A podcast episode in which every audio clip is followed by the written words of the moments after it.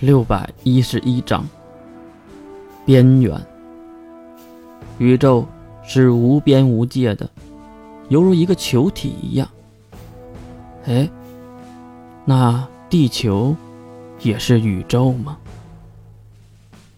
北极之战的消息已经在镇子里传得沸沸扬扬，但是却和月没啥太大关系。月在老爹的镇子上。刚刚买了不少过冬的吃食回来，放下有些烂掉的蔬菜，月直接吐槽：“老爹，我想吃肉。”而老爹却指了指月的盔甲，也就是那守护化成的盔甲：“就你那胸脯的肉，就够你过冬的了，还吃了个屁肉！”月捂住自己的盔甲，不好气的抗议：“哎，老爹，你这是性骚扰！”骚扰自己的儿子不可以吗？别傻站着呢，赶紧过来帮忙！没看到我都快拿不动了吗？月只能无奈的过来帮忙。其实月和老爹生活一个多月后，他才发现他也是一个老逗逼。不过这样的生活，月觉得真是舒服。没事儿去山上打点猎物，或者弄点柴火。不过没钱是一个重大的问题。毕竟多了一个人吃饭，还有一条狗。雪花也是早早的在门口摇着尾巴等待两人了。哎呦，雪花得吃点肉啊！等老爹回头给你抓只鸟回来。这是什么区别对待？月一边吐着湖水，一边抬头看向天空。鸟？这大冬天的，哪里来的鸟啊？有也是包纸吧？哎，对了，老爹，我去镇子上帮忙杀一些包纸吧，还能赚一些钱。老爹马上转头瞪向月，真把自己当男人了？你把你这身皮扒了，用镜子好好照照，别忘了本。推开木门，老爹进屋了，月也是跟了进去。可是我使不了啊，现在的我把我磨成了肉泥，也使不了啊，怕什么？老爹往壁炉里丢了一根劈柴，然后拿起另一根劈柴，来，把守护收起来。干嘛，老爹？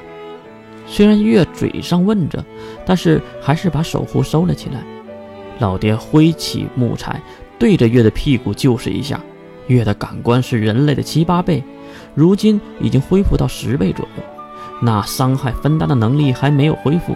再加上没有神力附体，疼的月差点就哭出来了。应该说，已经直接哭出来了。月捂着屁股看向老爹：“干干嘛打我？瞧瞧你，碰一下就痛成这样，还把你磨成碎末，你不得疼得精神崩溃啊？还去打包纸，牛都被你吹上天了，老爹。”你这是什么表情？不信任我吗？老爹，我告诉你，我身体确实很敏感，但是你也不想想，我可以感觉到普通人感受不到的东西，比如守护。月连忙将守护释放出来，并覆盖自己的全身。为什么这么做？因为房门突然被推开了，进来的正是印象和一个女孩。哎呦！是印象和雅丽亚呀，被称为雅丽亚的女孩很是年轻，和印象差不多的年纪，不过长相是中规中矩的欧洲面孔。老爹，我给你送点奶酪，我母亲说你可可可喜欢吃了，就给你送来了。这位叫雅丽亚的女孩其实就是隔壁家的女儿，好像是看上月了，总是来送东西。那个李月哥哥。在家里也戴着头盔吗？这话问的月很是尴尬。呃呃，毕竟他头部被攻击会晕过去的，所以还是戴着安全一点儿。哈，好酷啊！夸了月一句，让月心里直骂娘，小声的嘟囔道：“酷你妈个头！你也不看看你身边的印象，已经一脸要杀死我的表情了。”然后呢？故意岔开了话题。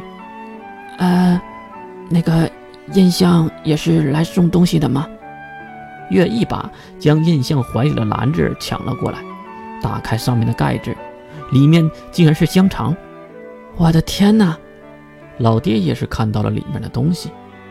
哎呀，还真是谢谢印象了，有心了。这个很贵吧？印象是什么人？马上露出了纯洁的笑容。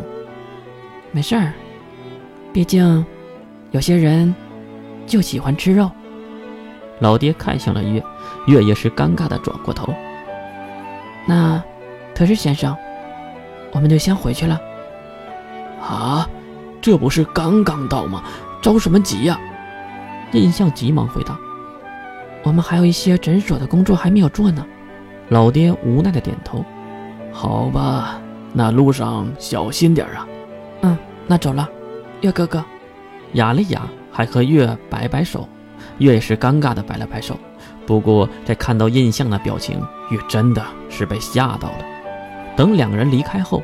老爹将香肠拿出一根，并切开，放到了晚饭的桌面上。来，喝点儿。月和老爹一人一大杯果酒。月吃了一片香肠，喝了一口果酒，长出一口气。啊，好香啊！